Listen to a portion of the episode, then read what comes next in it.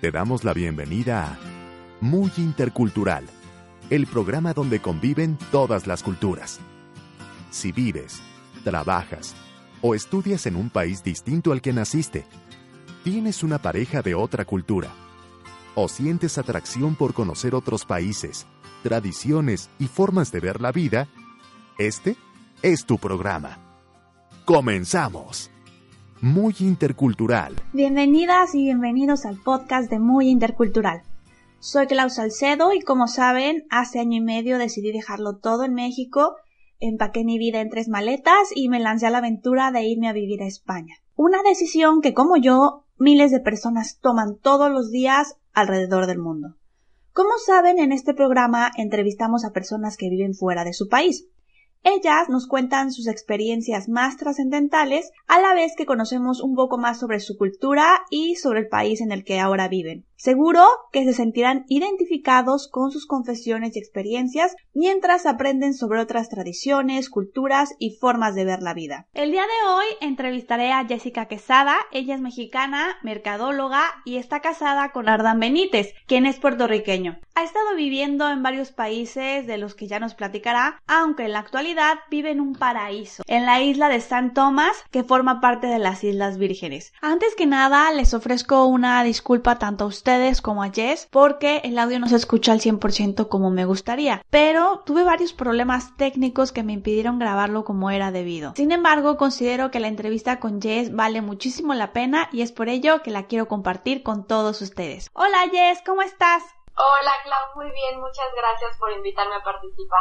Cuéntanos, ¿por qué decidiste irte a vivir fuera de México? Pues me fui de México porque me casé, entonces sí, mi esposo es puertorriqueño, llevábamos ya un tiempo de ser novios y, y finalmente el siguiente paso era pues casarnos y mudarnos. Se dio la oportunidad para él en un trabajo que le permitía también conocer diferentes lugares. Entonces, esa fue la razón primordial, por amor y trabajo. Me encanta. ¿Y cómo fue que se conocieron? Nos conocimos en un verano en Nueva York, fue el 18 de julio del 2008. Eh, íbamos con una amiga en común, íbamos de, de paseo de verano totalmente y ella invitó a varios amigos que conoció en el programa de Disney, yo estaba ahí y pues nada, empezamos a platicar, nos llevamos súper bien y bueno, fue con el que más conviví durante el viaje. ¿Y de ahí eh, tuvieron una relación a distancia, siguieron en contacto? ¿Cómo fue? Sí, después del viaje eh, continuamos la comunicación, en, en ese entonces me, me, buscó por Messenger, correo y todo, le, le pidió los datos a mi amiga y empezamos a platicar y luego ya teníamos videollamadas por Skype y así siguió la relación por un año y para noviembre del 2009 nos hicimos novios y empezó la locura de empezar a viajar y, y vernos en todos los lugares posibles y encontrar puntos en común. Claro, llevar una relación a distancia es súper difícil, Jess, pero ¿cómo lo llevaron? ¿Cuántos años estuvieron así? Estuvimos seis años de novios así. Sabíamos desde un principio que, que si queríamos esto y queríamos dar el paso de ser novios a, a larga distancia, tenemos que ser valientes y nada de quiero ver si exploro otras oportunidades. O sea, dejamos muy, muy claro el tema de si queremos esto, tenemos que ser claros, tenemos que dar todo y, y pues no hay oportunidad para, para echar a perder lo que, lo que se vaya construyendo. Entonces creo que ese fue como uno de los temas y las filosofías que nos sirvieron para seguir adelante y claro, el tema de la comunicación y siempre platicar de, de lo que fuera, hasta de, ay, hoy me picó un mosco, este, hoy fui a la universidad y pasó esto, o en mi casa este, tenemos un nuevo perro y, y digo, muchas veces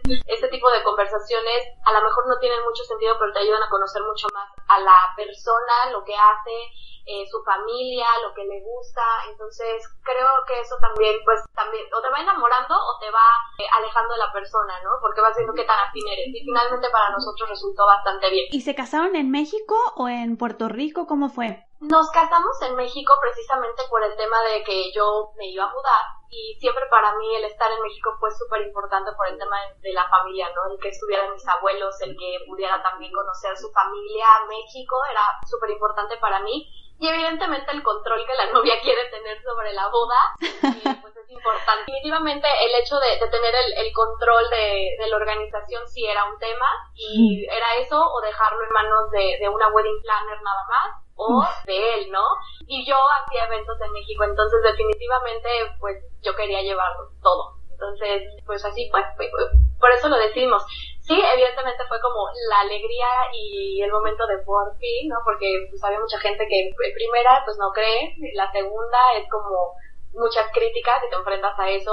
Y ya la otra parte es lo que siempre dicen, no, no, sí, o sea, esto es para ustedes, y ustedes quieren estar juntos y todo, pues es el, apoyo que, que, también de repente la pareja necesita para seguir adelante. Claro, porque es que llevar una relación a distancia, creo que uno de los mayores obstáculos es que la sociedad en sí, o tus amigos, tus familiares, no sé, en fin, como que hasta dicen, ay, sí, felices los cuatro. Siempre, siempre, siempre, bueno, a él yo creo que se lo decían y nunca me lo, me lo dejó saber, pero, pero a mí sí, ¿no? O sea, yo, yo recibía esos comentarios de, de amigos, ¿no? Y digo entre comillas, porque dices, ¿cómo se atreve hacer de repente esos comentarios si te quieren ver feliz, pero también entiendo que lo, si te quieren ver feliz lo que menos quieren es que, que te lastimen y bueno, era también enfrentarnos a eso y oídos sordos, ¿no? Claro, pero qué bueno que, que sobrellevaron esa distancia y al final estuvieron juntos. Entonces fue la boda en México y después luna de miel y se fueron a vivir a dónde?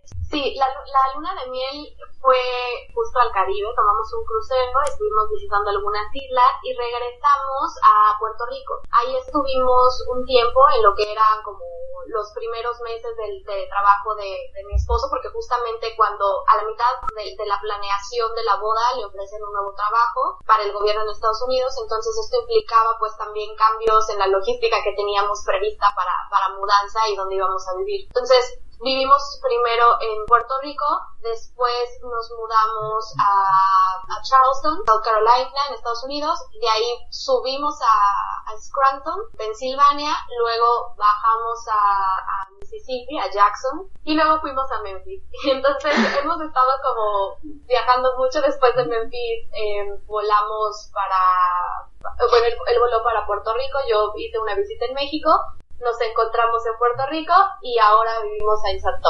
Más bien es su vida más entre Puerto Rico y, y varias partes de Estados Unidos, ¿no? Sí, claro, toda la costa este es em, pues el territorio en donde mi esposo tiene diferentes proyectos con, con la empresa para la que trabaja. ¿Y encuentras algo atractivo de tener una pareja de otra cultura, Jess? Sí, yo creo que también eso fue como lo atractivo para seguir con él, ¿no? Definitivamente conoces mucho otra cultura, de la forma de, de comer, la forma en que los educan, cómo conviven, ¿no? La, la, diversión que tienen los fines de semana, evidentemente no era lo mismo que en México, ¿no? Yo siempre viví en la Ciudad de México y, y como la canción Uptown Girl, o sea, niña de ciudad y, y tan tal. Y el estar en un ambiente mucho más relajado, pues también te hace entender como por qué la persona lleva su vida, pues no tan apresurada. Claro. Eso también creo que me gusta mucho de él porque mientras yo voy rápido y aceleradamente pienso en tres mil cosas a la vez y quiero resolver todo y voy totalmente presionada en lo que va a suceder después y lo que quiero llegar a abarcar él así como de calma, un paso a la vez, no hay prisa. De repente sí también es como, ah, ¿por qué no hay prisa? ¿No? Y sea como estás acostumbrado. Pero, pero creo que eso también te ayuda mucho, ¿no? A, a mantenerte en calma y definitivamente que te controles. Ya, ya, ya también viví mi momento de, de super estrés, momentos de ansiedad y de verdad que eh, la forma en que él es, pues me ayuda para, para quitarme los ataques de ansiedad o lo que, o lo que pudiera tener en temas de, de nervios, ¿no? Se equilibra. Sí, exactamente, exactamente. ¿Y la cultura mexicana y la cultura puertorriqueña tienen puntos en común? Sí, fíjate que al ser latinos hay muchos puntos en común, ¿no? El tema de la familia sí todavía es como importante. Aún así yo destaco mucho que en México es mucho más, más importante.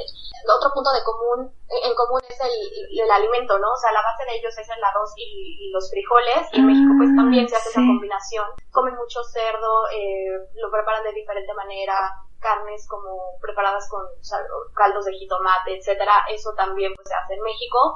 Pero también eh, otra de las cosas, pues el idioma, el idioma que finalmente te hace sentir como, bueno, en casa, ya cuando vas a otro lado donde no es tu idioma, dices, ahora sí, aunque no es otro tono, pero ni modo, ¿no? Es también parte de adaptarte. Me pasó, ¿no? En una primera experiencia con su familia y bueno, fue el oso total. Ay, platícanos, platícanos. Estábamos en casa de su abuela y pues en Puerto Rico, pues como tal, en isla hay muchos insectos, hay lagartijas, iguanas, de todo, ¿no? Estábamos en la cocina y yo vi algo como que, que corrió, que voló, ya ni me acuerdo qué, pero fue la cocina. Entonces yo dije, ¡ay, un bicho! Y entonces todos así hicieron silencio, yo espantada y se empezaron a carcajear después y dije, ¿qué, qué dije? Pues bueno, bicho realmente en Puerto Rico es una, eh, bueno, es la parte eh, masculina, entonces es la parte se empezaron a reír, evidentemente ya no lo digo ahí enfrente de ellos, pero sí se me sale con él así de, ay, este mira, este bicho que no sé qué, qué miedo, puros bichos aquí. Y él así como se ríe, pero pues lo entiende, ¿no? Entonces, digo, eso es como una de las cosas y que también veo que, que pues ellos están también acostumbrados a, ciertas ciertas cosas de, de, la cultura americana, desde los alimentos hasta hacer Spanish, ¿no? Muchas palabras. Que sé que también pasa en México en, en la frontera, pero bueno, ellos creo que es mucho más. Es que sí, son esas palabritas que tienen otro sentido y te meten en aprietos, ¿no? ¿A ti te gustó vivir en Puerto Rico o qué fue lo que no te agradó? Mira, me gustó porque te digo, de alguna manera tiene como todo el tema cercano a México, ¿no? La parte la tiene súper importante. Realmente no es que, que, que, te disguste algún lugar, sino como que te falta algo, ¿no? Entonces ahí pues finalmente el, la, la, privacidad que puedes tener como pareja o esos momentos de matrimonio que te gustaría vivir, tan simple como estar en la cocina, preparar tus propios alimentos, hacer tu propio súper, tener tu propio espacio, ¿no? Sí, claro. Entonces aquí pues prácticamente su familia vive ahí y, y, es convivir mucho con ellos. Y yo entiendo que para él hubiera sido lo mismo si hubiéramos estado full time en mi casa. Pero bueno, la verdad es que tiene lugares muy lindos, tiene espacios eh, al aire libre que también me encantan y que yo sé que en México ya no hay tantos y eso también hace una gran diferencia. Y pues aparte la playa, que evidentemente es un plus. ¿Y en qué se diferencian la cultura mexicana con la puertorriqueña? Pues mira, yo creo que eh, eh, música, ¿no? Porque bueno, todo el mundo ubica ciertos, ciertos ritmos, ¿no? En cada lugar, pero también de alguna manera pues ya están tan mezclados que todo el mundo los adopta, ¿no? Pero sí lo notas, o sea, así como en México siempre fue el, el mariachi, la música regional y así, pues ellos también tienen ciertos, cierto, cierta música y obviamente todo eso los destaca muchísimo. Eh, otra de las cosas, pues sí, tienen ciertos alimentos que solo son de ahí, como el mofongo, que también es delicioso. Yo tengo un lugar solamente donde me gusta. ¿Qué es el mofongo, perdona? El mofongo es el plátano macho que nosotros conocemos y bueno, en Puerto Rico le llaman de otra manera, el plátano maduro. Lo, lo machacan y lo, lo ponen como en un mortero. Entonces lo rellenan de mariscos o de carne o de pollo y encima le ponen este pues de repente lo que es un poquito de chimichurri o alguna otra salsita para acompañar. Pero realmente es esa mezcla salada con lo dulce que puede tener el plátano. Pero está increíble. A mí me encanta en raíces que hay un restaurante de esos en el centro donde llegan los, los cruceros ahí en San Juan. Y el que me gusta es el de churrasco con, con chimichurri eso está delicioso. o sea, en general, ¿te gusta la comida puertorriqueña? Yo creo que eso es lo que, me, lo que más me gusta. Yo creo que sí, porque te digo, comen mucho cerdo, yo no como cerdo, soy alérgica al cerdo, entonces eh, eso es una de las cosas que, que no puedo comer. Nos has contado que has vivido en varias regiones de Estados Unidos. Tú eres mexicana, tu esposo es puertorriqueño, están viviendo en un tercer país que es ajeno, bueno, él no tanto, ¿no? Pero es ajeno para ti. ¿Te gusta la cultura americana?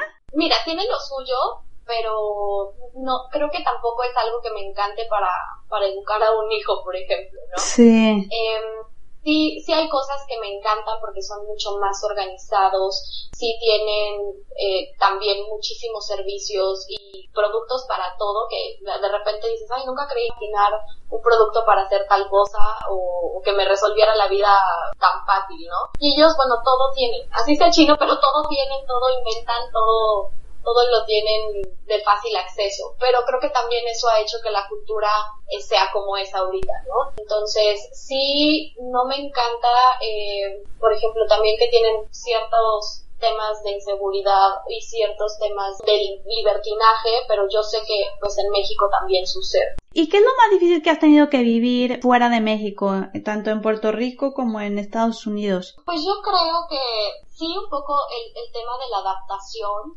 pero pues sí, también tiene que ver mucho el tema de tus sentimientos, ¿no? Cuando yo me fui de México sufrí, o sea, no por, no por dejar nada más mi país, realmente era como mi familia, siempre me agobié como irme y que me perdiera de cosas, o que me llegara a faltar alguien, entonces eso también ya lo acabo de vivir. Y, pues nada, es aprender a vivir con eso y algo que, que también te, te ayuda pues es estar conviviendo con, con tu esposo, ¿no? Yo creo que pues es de, de los aprendizajes mucho más valiosos que tienes en la vida. Y, y pues a lo mejor creo que, que, si lo ponemos en otro rango, ¿no? De importancia sería el estar mudándote a cada rato y empacando y, pero tiene también, o sea, se compensa con la parte de ¿y ahora dónde iremos? ¿no? ¿Qué vamos a conocer? Pero, pero creo que de lo difícil y bueno, destaco que nos tocó vivir las elecciones. Entonces, las elecciones en, Estados Unidos no fueron nada agradables en el cierre y nosotros estábamos justamente en, Mississippi. Hubo un ambiente un poco pesado, no sé, realmente uno no sabe si te están atendiendo porque no les queda de otra o si realmente hay como cierto rechazo hacia ti, no te lo están diciendo porque también se están aguantando las ganas, ¿no? Y salieron tantas cosas en social media, en las noticias y todo que, que ya hubo un momento en que todo eso te agota y prefieres no mirar. Y al tiempo las cosas se fueron dando de otra manera, fue bajando un poco esa intensidad y afortunadamente a mí nunca me tocó eh, vivir una grosería. Sí, eso fue como otro de los, de los, de las cosas difíciles. Y bueno, pues porque recientemente perdí a mi abuelo, pero nada, también es parte de, de sí, de, de, los cambios que, que tienes que vivir. Tuve la fortuna de haber ido a su cumpleaños por sorpresa en, en abril y pude regresar al mes otra vez a México por, por temas de trabajo, entonces pues triste, ¿no? Pero también contenta de que de que lo pude ver, nos pudimos despedir y ya estando acá cuando recientemente llegué a San Tomás, dos días antes de su muerte pues también tuve una videollamada con él y uno nunca sabe lo que va a pasar, ¿no? Entonces me da gusto que también de cierta manera pues pudimos compartir y también vernos, despedirnos. Ay, mi más sentido pésame, Ye, de verdad que eso es una cosa de las que más miedo. Yo creo que es lo que más miedo me da, de estar lejos a la distancia y perder a un familiar. Es como doble duelo, ¿no? Solamente porque sabes, porque no te, porque una parte de ti dices, es que no me despedí, es que porque estoy acá. Sí, y afortunadamente pues también le tocó vivir mi, mi boda y, las veces que teníamos que viajar en, familia y también iba mi esposo, pues él, él lo conoció y, y, pues convivieron mucho y también eso es padre, ¿no? Que tuvo todavía esa, esa bendición de, de vivir esa experiencia.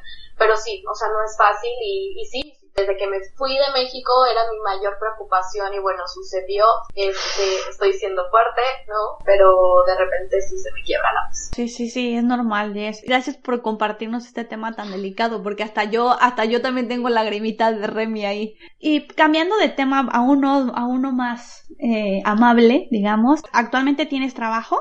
Sí, mira, de hecho, eh, previo a casarme, yo renuncié a mi trabajo en el que estaba en México, eh, llevaba eventos, que era justo lo que mencioné anteriormente, y después del, del congreso más grande que tuvimos, que es en, en, agosto, pues renuncié, entonces al mes o a las dos semanas fue mi jefe el que, el que se acercó y me dijo, oye, te propongo que no te vayas, trabajemos a distancia, hacemos una división del puesto que tú tenías, y qué te parece que, que tú llevas toda la parte comercial eh, en, toda, en toda la empresa y buscas todos los patrocinios para todos los proyectos que llevamos en todas las áreas. Entonces, así más bien fue como se dio. Eh, me pusieron pues prácticamente todas las herramientas, ¿no? Traigo la compu, ahora pues también contraté un hotspot para estar conectada todo el tiempo, entonces trabajo para la misma empresa que trabajaba en México, la única diferencia es que pues eh, es de manera remota, y pues vivo pegada a la computadora, al celular y, ese es mi, mi trabajo en, la mañana y en la tarde, ¿no? que realmente es como si estuviera en la oficina pero desde mi casa. Mira, la verdad que eres muy afortunada porque he estado entrevistando a varias personas o también he conocido casos o conocidas y la mayoría se viene sin trabajo o renuncia a sus trabajos y la verdad que eres muy afortunada. Te viene psicológicamente súper bien, tanto a ti como a la relación. Sí, Sí, sí, sí, totalmente. ¿Y qué es lo que más extrañas de México? Pues la comida, mi familia, mi perro. Yo creo que es eso, ¿eh? O sea, oh. todo, todo este tema de la cultura mexicana, pues sí se extraña muchísimo. Yo creo que también te acerca mucho más, porque incluso cada que, que he tenido oportunidad de ir, voy a pescar artesanías y a ver qué me encuentro para traerme para mí, ¿no? Entonces es como, me lo porto con orgullo y me preguntan y es en México, vayan a México. Entonces creo que también eso es un, un momento eh, en la vida de, de, las mexicanas que estamos en este vaivén para ser las mejores eh, portavoces o de nuestro país creo que sí es importante también eso. Pero sí es lo que más te extraño, comida, familia y perro. ¿Y algún mensaje para tu familia y o amistades que te están escuchando? Ah, pues siempre se les extraña mucho, ¿no? Entonces, este, yo ya no puedo esperar a regresar otra vez y así como convivir, comer y todo. Siempre mantener el contacto y, y que estén en mis pensamientos. Pero bueno, sería prácticamente eso. Se les adora. Y para finalizar la entrevista, Jess, ¿alguna recomendación para todas aquellas personas que estén en tu situación y tengan constantemente que mudarse y vivir en distintos países, regiones? La primera recomendación es si, apenas van a salir de México o van a ir a México y luego a otro país, llévense sus medicamentos, creo que es lo primordial. Ese es uno de los temas más difíciles cuando vives en otro país. ¿Por qué? No encuentras las medicinas que son, a veces son más caras o, o de pronto también pues necesitas receta, ¿no? O sea, a mí me pasó que incluso con las pastillas anticonceptivas necesitaba receta. Yo dije, ¿qué? Evidentemente fue como, pues esto no puede ser así, ¿no? Claro. Para, para la pastilla que yo tomaba cuando me daba infección en los oídos y gripa, pues me pedían aquí receta, en México no, entonces bueno, sí, sí también es parte de, del cuidado que tienes que tener previo a salir. Obviamente, si, si hay mexicanas que van a empezar el proceso de tener una green card, a nosotros nos ayudó muchísimo que, que desde que nos conocimos teníamos como muchísimas fotos, correos, intercambiábamos muchas cosas, entonces esa evidencia, ¿no? Que vas juntando, pues te sirve muchísimo para cuando vas a iniciar el proceso, eso sí, mucha paciencia, ahórrenle porque es una inversión el tema de la green card ah. y, y también prepárense porque pues en mi caso, el tema de las vacunas no, no sirvió, ¿no? O sea, tenía mi cartilla de vacunación, me dijeron que no servía eso en Estados Unidos, me tuvieron que vacunar otra vez de todo, entonces... ¡Qué fuerte! Sí, y ¿qué, otra cosa? Pues si tienen la oportunidad de,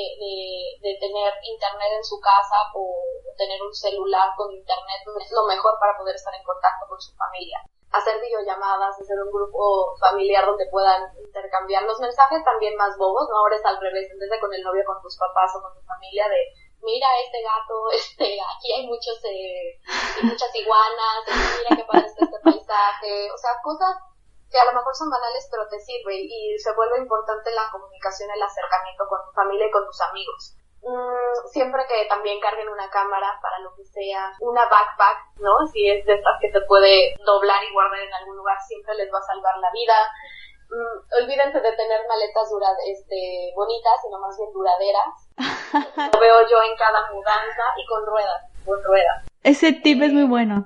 Sí, y, y pues que realmente cuando vivan el proceso de una mudanza, pues se lo apropien, ya, ya no, ya no peleen con eso. De verdad que uno se vuelve experto en, en mudarse, en empacar, y pues nada más es como darle también un cierre a, ciertos capítulos. A nosotros nos toca y, y, es agradecerle al espacio, ¿no? Por habernos recibido, de habernos tratado bien, y, pues nada, next.